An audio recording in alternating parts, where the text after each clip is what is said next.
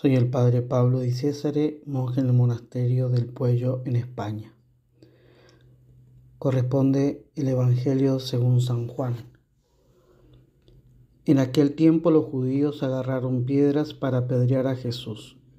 Él les replicó, Os he hecho ver muchas obras buenas por encargo de mi Padre. ¿Por cuál de ellas me apedreáis? Los judíos le contestaron, no te apedreamos por una obra buena, sino por una blasfemia, porque tú siendo hombre te haces Dios. Jesús les replicó, ¿no está escrito en vuestra ley, yo os digo, sois dioses?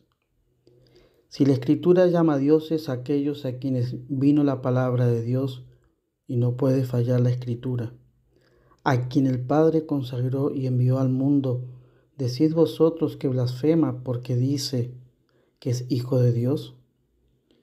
Si no hago las obras de mi Padre, no me creáis. Pero si las hago, aunque no me creáis a mí, creed a las obras, para que comprendáis y sepáis que el Padre está en mí y yo en el Padre. Intentaron de nuevo detenerlo, pero se le escabulló de las manos. Se marchó de nuevo al otro lado del Jordán, al lugar donde antes había bautizado Juan, y se quedó allí. Muchos acudieron a él y decían, Juan no hizo ningún signo, pero todo lo que Juan dijo de éste era verdad. Y muchos creyeron en él allí. Palabra del Señor. Queridos hermanos, en este viernes anterior a la pasión de nuestro Señor Jesucristo, ya el próximo domingo celebraremos el Domingo de Ramos y el inicio de la Semana Mayor, Vemos en este Evangelio cómo Jesucristo es perseguido por parte de los judíos con mayor agresividad. Muchos intentan apedrearlo porque siendo hombre se hacía pasar por Dios. Jesús ansía que sus corazones se abran al misterio de su persona, así que centra la atención de sus interlocutores en aquellos prodigios innegables que había realizado todas aquellas obras buenas que él había realizado por encargo del Padre, y los interroga por cuál de ellas me apedreáis. Aquellos sabios de Israel se encuentran ante una encrucijada innegable, pero en lugar de abrirse al misterio con asombro, deciden apedrear a Jesús. Ya sea porque lo tienen de frente, que lo que tienen de frente supera sus horizontes, sus expectativas, o porque no les mueve un sincero interés por la verdad. En este viernes también la iglesia contempla los dolores de María Santísima, para recordar a aquella mujer afligida, dolorosa, de pie al pie de la cruz. La ofensa que el hombre había cometido para con Dios exigía una reparación, una satisfacción completa y adecuada, que solo el sacrificio del Verbo encarnado podía satisfacer. Puesto que para que fuese una satisfacción perfecta hacía falta que el amor y la oración del Salvador agradase a Dios tanto o más de lo que le desagradaron todos los pecados juntos de todos los hombres, de todos los tiempos. Y esto solo podía hacerlo en estricta justicia Jesucristo, por su infinita dignidad, por ser justamente Hijo de Dios, por ser Dios, aquello por lo cual los fariseos querían apedrearlo. Esta satisfacción debía ser aflictiva, obrada por medio del dolor, quiere decir esto, del sufrimiento.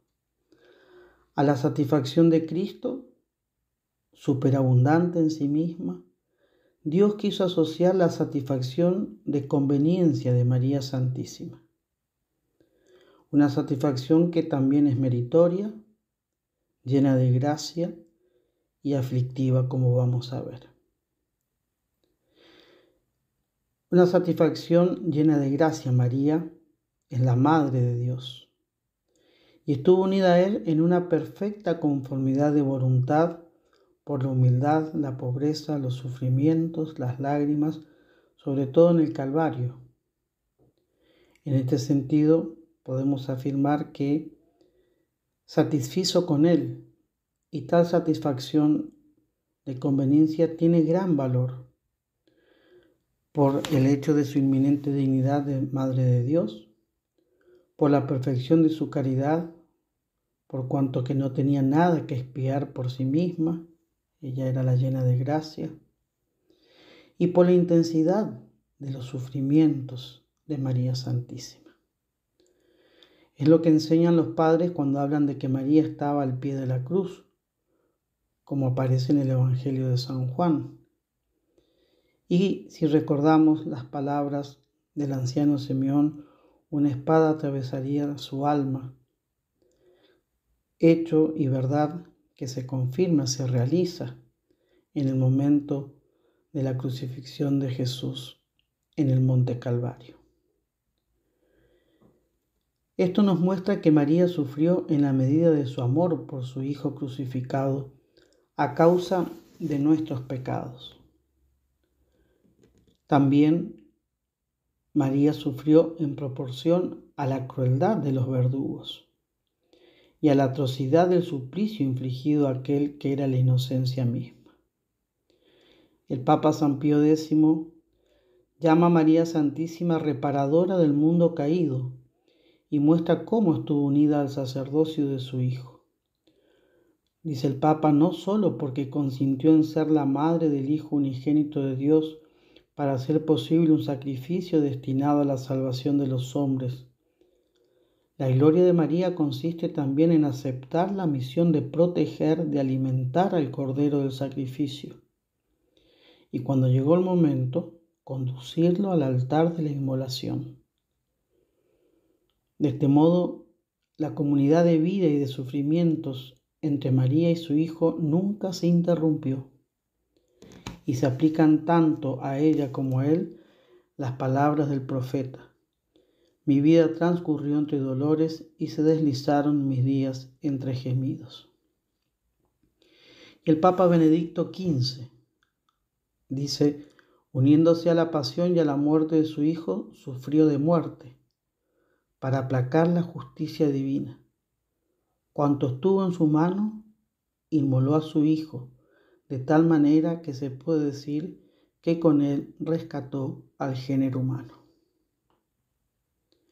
María sufrió en la medida de su amor, de su amor a un Dios ofendido, por amor a su Hijo crucificado a causa de nuestros pecados, por amor a nuestras almas a las que el pecado asola y mata.